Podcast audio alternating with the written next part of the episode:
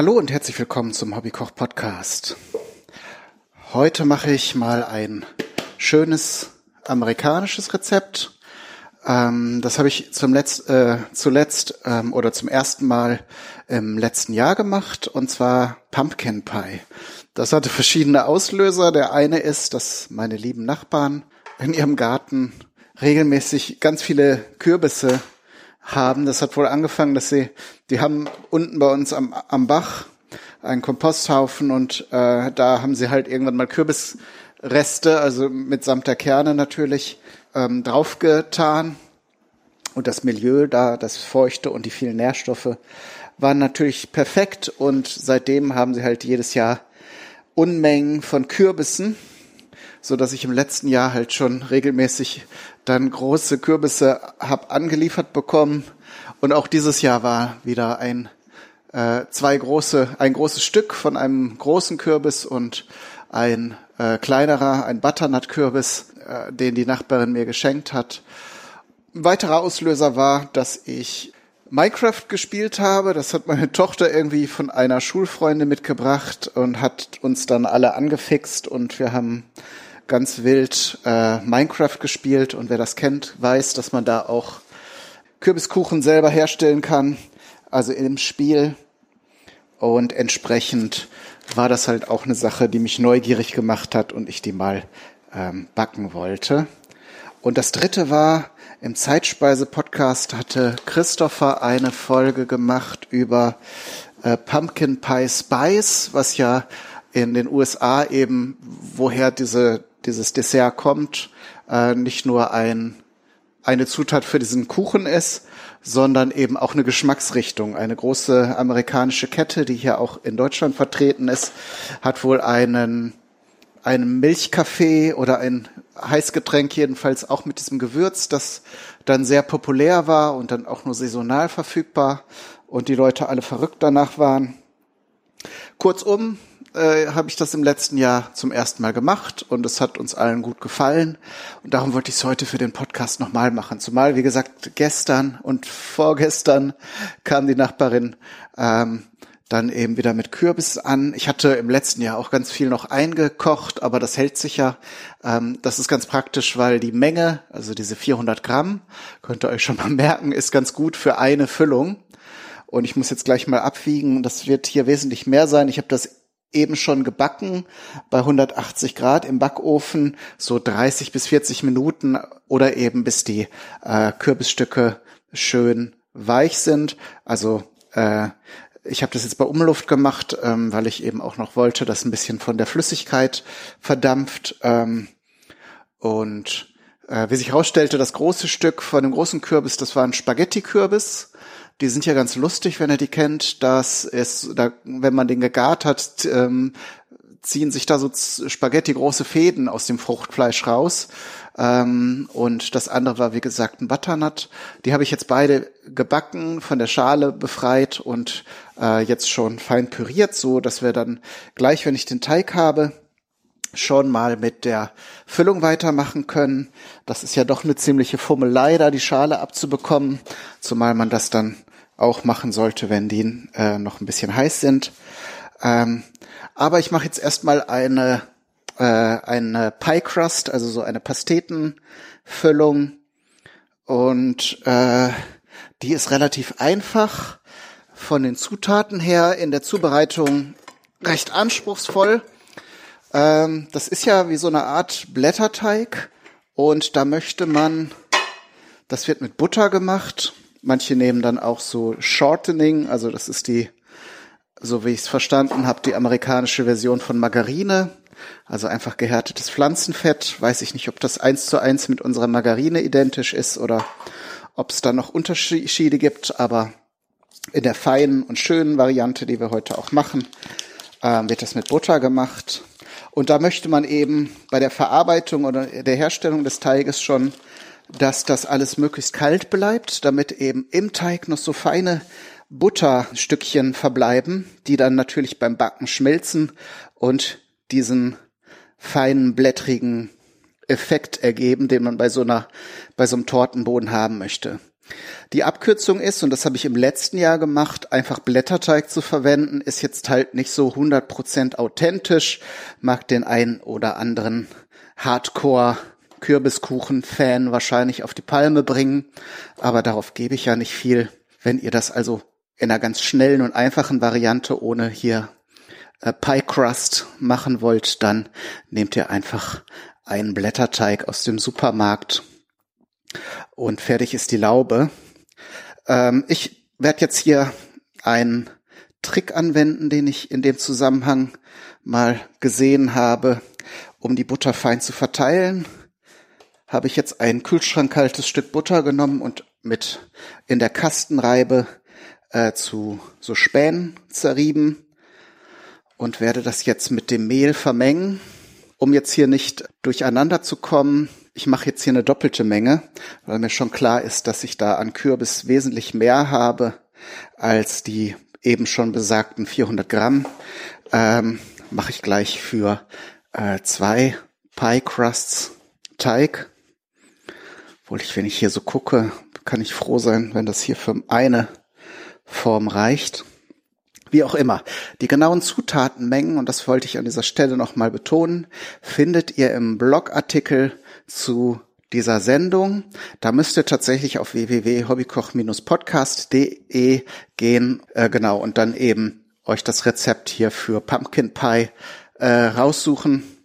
Ich habe gesehen, ich hatte jetzt gedacht, normalerweise die Blogartikel Texte werden ähm, von von dem Werkzeug da, das ich verwende, automatisch in die Sendungsnotizen übernommen. Das ist aber bei diesen neuen Rezeptkarten, die ich hier eingeführt habe, mit denen ihr die Rezepte auch ausdrucken könnt oder als PDF speichern könnt, erscheint das nicht mehr. Das können, kann also zumindest mein Podcast-Player nicht übersetzen. Ähm, und so treffe ich immer wieder auf Menschen, die dann ganz erstaunt sind, dass äh, dass es auch Rezepte gibt.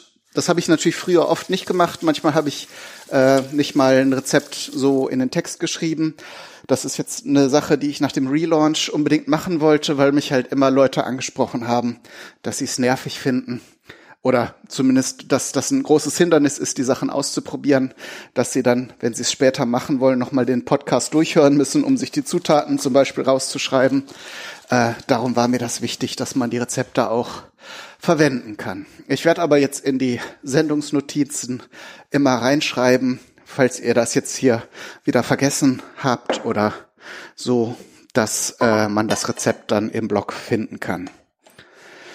So, ich habe jetzt dieses geriebene Fett äh, in, in das Mehl reingegeben und das so zu kleinen Bröseln zerrührt, habe das jetzt in die Küchenmaschine gegeben und werde jetzt noch äh, weitere Zutaten zu geben. Darunter, jetzt muss ich erstmal einen kleinen Löffel finden. Komischerweise sind die alle verschwunden.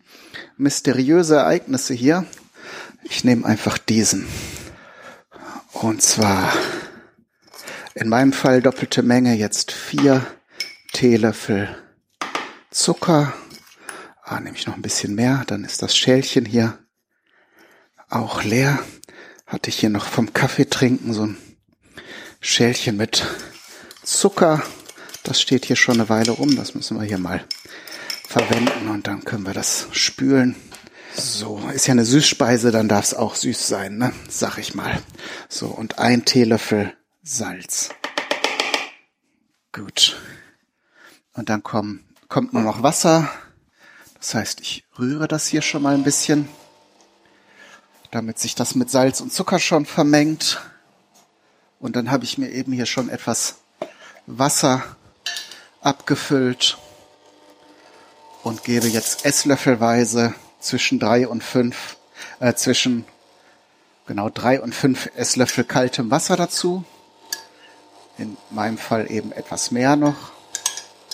Und zwar gerade so viel, und da unterscheidet sich das halt eben auch beim Mehl, wie trocken das ist, dass äh, sich Klümpchen bilden und der Teig halt etwas zusammenkommt. Das muss man halt ein bisschen abschätzen können, sobald äh, eben kein trockenes Mehl mehr sichtbar ist und ähm, sich so erste Klümpchen bilden, ist das Ganze auch schon okay. Und man sollte da auch eben nicht zu lange dran rum äh, rühren und machen. Wie gesagt, das Ziel ist, dass eben noch kleine, feine Stückchen von der Butter im, in diesem Teig äh, verbleiben. Darum werde ich das jetzt hier auch einfach nur schnell zu einem Teigklumpen zusammenkneten. Wieder möglichst ohne lange, auch die Hand äh, strahlt ja Wärme aus, ohne lange äh, daran herumzuarbeiten.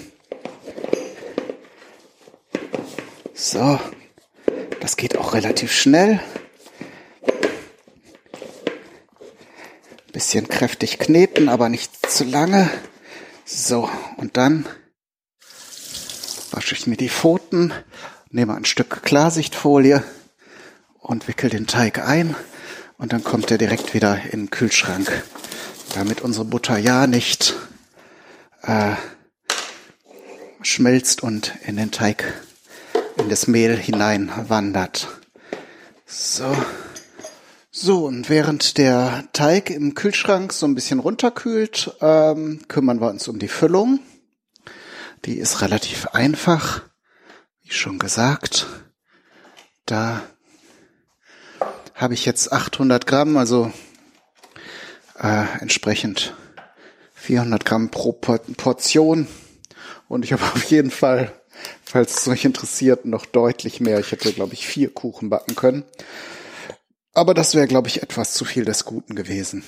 Ähm, ich sage jetzt mal die Mengen für äh, einen Kuchen sind 400 Gramm äh, von der von Kürbis. In den USA kann man die so äh, in Dosen auch kaufen. Hier habe ich das noch nicht gesehen. Vielleicht, wenn ihr da Spezialitätengeschäfte oder sowas habt, dann mag es sein oder gro große, gut sortierte Supermärkte mit internationalen Spezialitäten. Ähm, kann sein, dass ihr das auch in Dosen kriegt. Aber sonst braucht ihr aber äh, saisonal bedingt gibt's ja auch immer Kürbisse. Dann müsst ihr die halt gerade selber pürieren. Ähm, dann kommt eine Dose gesüßte Kondensmilch dazu. So, braucht immer ein bisschen, das ist ja sehr zähflüssig. Da wollen wir ja alles mitnehmen.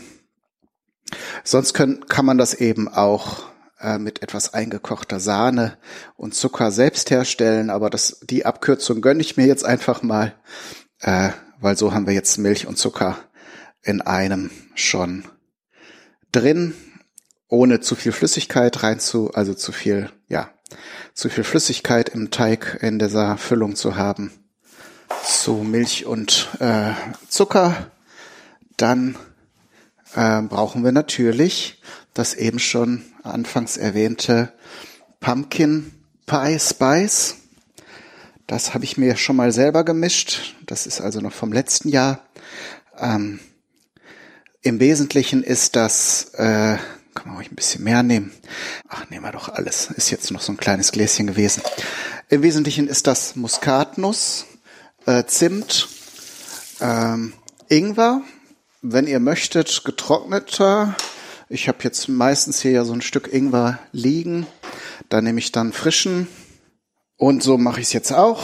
Einfach, ich hatte ja gerade noch so ein Stückchen Ingwer zu liegen. Aber wie gesagt, äh, der Geschmack von getrocknetem Ingwer ist halt auch anders, aber so ein bisschen Frische, die der frische Ingwer eben dann mit sich bringt, tut dem dieser doch sehr deftigen, würzigen Füllung ganz gut, finde ich. So ähm, neben äh, neben dem Muskat und dem Zimt kann man zum Beispiel auch noch äh, weitere Gewürze. Im Grunde würde ich fast behaupten wollen, dass äh, so ein Lebkuchengewürz dem sehr nahe kommt. Äh, wenn ihr euch das selber mischen wollt, äh, schreibe ich euch ein Rezept ähm, auch in diese in, in, in die Rezeptkarte mit rein. Da äh, äh, zum Beispiel habe ich von dem Chef John noch äh, den Trick, dass man einfach fünf Gewürzpulver nimmt. Das hatten wir ja schon in einer Folge, zum Beispiel mit diesen vietnamesischen Hähnchenfasern, habe ich das ja auch mal äh, verwendet. Das bekommt man hier auch ganz gut. Und äh, im Prinzip, ja, so, so Lebkuchen, weihnachtliche Gewürze äh, tun den Job. Und ich schreibe euch in die, in die Rezeptkarte nochmal äh, eine Gewürzmischung mit rein, wenn ihr das selber herstellen wollt.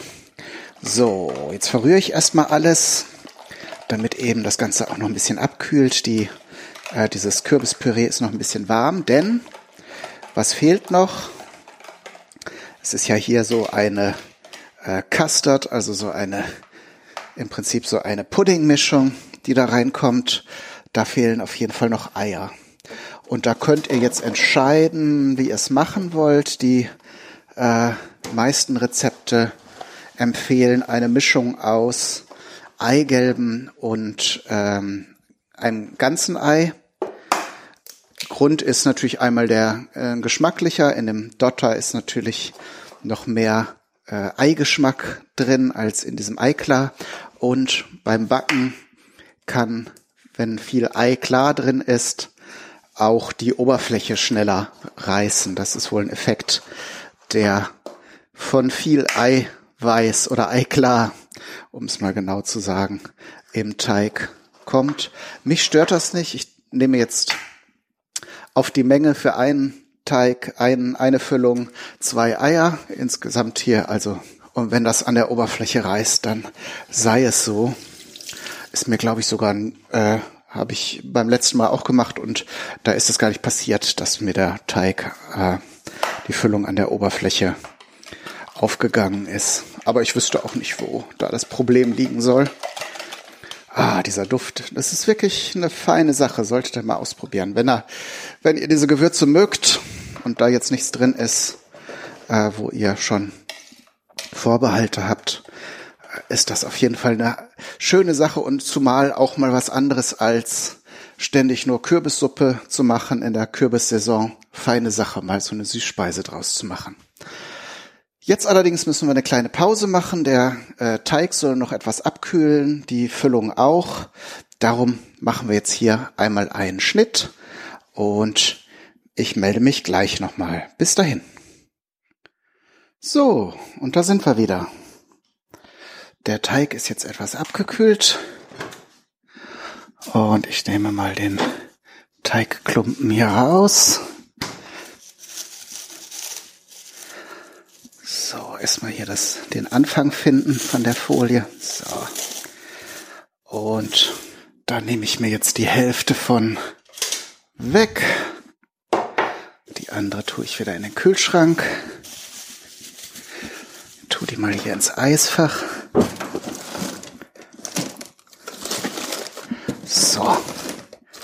Dann kann sie noch fester werden. So, ich habe mir schon hier den meinen Arbeitstisch äh, gereinigt und ein bisschen mit Mehl bestäubt. Und jetzt rolle ich hier den Teig aus. Natürlich etwas größer als meine Form. Das ist in dem Fall hier eine so eine flache Tartform. Ich habe zwei, eine mit gewelltem Rand und eine mit flachem Rand. Äh, mal gucken, was nachher schöner wird. Natürlich beim Ausrollen kann man schon ein bisschen drauf achten, dass das Ganze möglichst rund wird. Ah, noch ein bisschen Mehl. Ah, der Teig hätte ruhig noch mehr abkühlen müssen, aber ich habe jetzt heute nicht endlos Zeit. Darum müssen wir das Ganze hier ein bisschen beschleunigen. Und da ich ja zwei Stück mache, kann ich nachher den ausgerollten Teig hier in der Form nochmal in den Kühlschrank stellen, sodass er dann auch nochmal in der flachen Form vielleicht etwas schneller auskühlt. Den Ofen habe ich auch schon angemacht und heize den jetzt vor auf 180 Grad, so dass wir dann gleich direkt loslegen können. Ah, es wird eine relativ dünne, dünne Schicht Teig. Kann man also durchaus auch dicker machen, aber ich habe mich jetzt halt wie immer nach so einem Querschnitt von Rezepten orientiert. Mal gucken. So, jetzt über das Teigholz legen und dann über die Form ausbreiten. So. Na, kriegen wir es noch ein bisschen verschoben. Ja. So, und dann kann man Äh, wenn jetzt sehr viel übersteht, äh, das natürlich abschneiden und vielleicht an einer anderen Stelle, wo Teig fehlt, noch etwas anpuzzeln. Das ist also kein Problem. So hat man dann einen gleich, einigermaßen gleichmäßigen Rand. Ja, hier zum Beispiel ist sehr viel, da mache ich ein bisschen ab. So, und hier war etwas weniger. So, und das krempel ich jetzt am Rand nach, äh, nach innen, also zur Form hin zusammen, damit das, wie gesagt, einigermaßen gleichmäßig wird. Und hier in der gewählten Form drücke ich das jetzt einfach nur so ein bisschen in den Rand hinein. Dann wird es automatisch gewellt. Bei einer äh, glatten, einer Pfanne mit glatten Rand äh, kann man das auch noch falten. Das ist ein einfacher Trip Trick. Da legt man dann auf die eine Seite der Teig, des Teigrandes zwei Finger, auf die andere äh, Seite einen Finger und drückt das dann zusammen. Dann hat man auch ein schönes gewelltes Muster. Es gibt natürlich eine unendliche Zahl noch an weiteren Mustern und da kann man also richtig kreativ und künstlerisch werden. Aber wie gesagt, da habe ich jetzt heute mal keine Muße dazu. Wichtig ist, dass der Teig einigermaßen gleich dick ist. Das ist also wichtiger als jetzt zum Beispiel da äh, B-Noten durch ästhetische Ausführung. Ist natürlich nachher für die Präsentation wichtig und es sollte jetzt auch nicht ganz fürchterlich aussehen, aber ihr versteht, was ich meine. So, dann machen wir gleich den zweiten. Und bei dieser Kruste kommt dann gleich ein äh, besonderes Verfahren noch zum Tragen. Äh, diejenigen unter euch, die viel backen, kennen das schon. Das sogenannte Blindbacken. Das heißt, der Teig wird vorgebacken. Wir haben ja jetzt eine einigermaßen flüssige Füllung. Und um zu verhindern, dass man nachher am Ende unten nur so eine Pampe hat und der Teig also quasi bevor er äh, gebacken ist, ähm, durch die flüssige Füllung schon äh, matschig wird und überhaupt keine Gelegenheit dazu hat, eine knusprige äh, Form anzunehmen, backt man den also vor. Und dieses Blindbacken bedeutet einfach, dass man den jetzt mit Backpapier in der Regel dann abdeckt und da diese im, wenn, wenn man alles richtig gemacht hat, dieser Teig auch äh, auf, aufpufft äh, und locker wird, ähm, was man einerseits möchte, aber weil man ja noch was reinfüllen möchte, dass auch nicht zu viel passieren soll, beschwert man den Teig dann. Dafür gibt es für die passionierten Bäckerinnen und Bäcker sogenannte äh, Teiggewichte oder Pie Weights da gibt es also zum Beispiel Stahl- oder Keramikkügelchen. Habe ich zufälligerweise auch da. Also beides, weil ich auch, weil die auch für manche Bastelprojekte äh, ganz schön sind. Es tut aber auch zum Beispiel Reis oder getrocknete Hülsenfrüchte wie Erbsen oder Bohnen. Da bräuchte also nicht unbedingt irgendwelche teuren Zusatzequipment-Sachen kaufen, wenn ihr das nicht möchtet. Ähm, es geht letzten Endes nur darum, dass irgendetwas, was im Ofen seine Form wahrt, das Ganze ein bisschen runterdrückt und verhindert, dass nachher ein Riesenballon in der Form ist und man keine Füllung mehr reintun kann. Ein anderer Weg, das zu erreichen, äh, was man zusätzlich auch noch machen kann, ist den Teig unten mit der Gabel bisschen einzupieksen überall über die gesamte Fläche. Äh, das hat dann einen ähnlichen Effekt dass eben äh, sich überhaupt keine großen Luftkammern bilden können, die das Ganze dann zu sehr aufblähen. Mal gucken. Ich habe also meine Keramikkügelchen hier mal vorgeholt und werde das dann mal so probieren. Bisher habe ich das eigentlich auch mit dem äh, mit der Gabel nur so ein bisschen eingepikst. Das hat schon ausgereicht. Hier mache ich jetzt mal keine großen Muster noch in den Rand, sondern habe das jetzt nur mit dem Messer oben etwas abgeschnitten. Man kann das auch nach dem Backen, wenn das jetzt unregelmäßig hochkommen sollte, noch ein bisschen abschneiden, bevor man die Füllung reintut und dann die, äh, die überstehende Teigmenge einfach so wegknabbern. Geht also auch. So, jetzt hole ich, habe ich mir den ersten Teig wieder rausgeholt, hole mir ein Backpapier. Da ist jetzt die große Herausforderung, das so in die Form reinzudrücken, dass sie gleichmäßig auf dem Boden und auch am Rand anliegt, was bei einem bei einer ebenen Fläche von Papier natürlich ja immer so ein Ding ist, aber nicht unmöglich.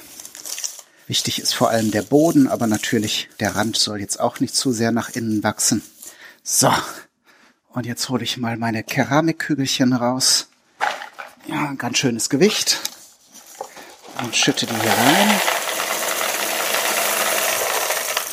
So. Da muss man nicht geizig sein. Kostet ja nichts. So, ein bisschen schütteln. Das überall gleichmäßig dagegen drücken. Und ab in den Backofen. Wie gesagt, 180 Grad. So, und das Ganze lassen wir jetzt äh, circa 10 Minuten schon mal backen. Und dann, um schon mal vorzugreifen, nehmen wir das, die Kügelchen und das Backpapier raus und backen das Ganze nochmal. Also dann ist der, die Gefahr, dass das Ganze zu sich zu sehr aufbläht, ist dann also vorüber. Und dann kann man auch äh, das Ganze nochmal ohne ein bisschen backen, damit es an der Oberfläche ein bisschen trocken ist. Da gibt es dann noch die Möglichkeit, etwas Zucker drauf zu streuen, dass der karamellisiert und sozusagen eine feuchtigkeitsabweisende Schutzschicht bildet oder manche pinseln das auch mit äh, Eiklar ein. Habe ich bisher nicht gemacht und war jetzt auch nicht so super notwendig. Könnt ihr aber vor allen Dingen, wenn ihr in der Füllung Eidotter verarbeitet habt und Eiklar übrig habt, in Erwägung ziehen, das so zu machen. Aber dann wisst ihr Bescheid was die nächsten zwei Arbeitsschritte sind. Jetzt vergehen so 20 Minuten und dann melde ich mich nochmal, wenn die Füllung in den Teig kommt. Bis dahin. Und da sind wir dann in der letzten Runde. Äh, die beiden Kuchen habe ich jetzt schon, wie eben schon im äh, vorangegangenen Teil angedeutet, vorbereitet sprich zehn Minuten mit Gewichten gebacken, zehn Minuten ohne und man sieht jetzt schon, dass die schon sehr locker und leicht gebacken sind. Am Rand ist es jetzt bei beiden so ein bisschen äh, stärker aufgegangen. Da haben die Gewichte scheinbar nicht so richtig ihren Dienst getan. Aber das ist nicht schlimm. Das kann man, wenn man es gerade aus dem Ofen nimmt, auch noch ein bisschen zusammendrücken. Das ist überhaupt kein Problem. So, und bei dem, bei dem ersten habe ich schon die Füllung reingegeben. Und jetzt bei dem zweiten gebe ich dann auch die Füllung rein. Da ist also nichts groß zuzusagen. Füllung in, in, den, in die Teighülle einfüllen und möglichst schleunigst wieder in den Ofen, dass eben nicht die Gefahr besteht, dass das Ganze aufweicht. Dann war der ganze Trick mit dem Vorbacken nämlich für die Katz. Äh, genau. Und dann nochmal 15 bis 20 Minuten backen. Das, diese Füllung geht aufgrund des Gehaltes an Ei auf. Und dann muss man natürlich nach der Zeit mit einem Holzstäbchen oder mit einem Messer oder einer Gabel oder was auch immer man zur Hand hat, äh, eine Stäbchenprobe machen, äh, ob dann die Füllung daran kleben bleibt. Ähm, man kann, wenn man jetzt schon weiß, dass der eigene Backofen nicht so zuverlässig ähm, heizt, nach zehn Minuten das Ganze nochmal etwas drehen, damit die, die Füllung gleichmäßig durchgart. Die muss jetzt auch nicht, äh, also diese Füllung muss halt stocken. Das kann man aber so, so ein bisschen Nachgaren macht sie, macht sie auch, wenn man den Teig rausgenommen hat. Die, das Stäbchen, wenn man, Holzstäbchen, wenn man das jetzt nimmt und reinsticht, sollte halt nichts dran kleben. Aber wenn der jetzt noch so ein bisschen schwabbelig ist, äh, muss man sich keine Sorgen machen.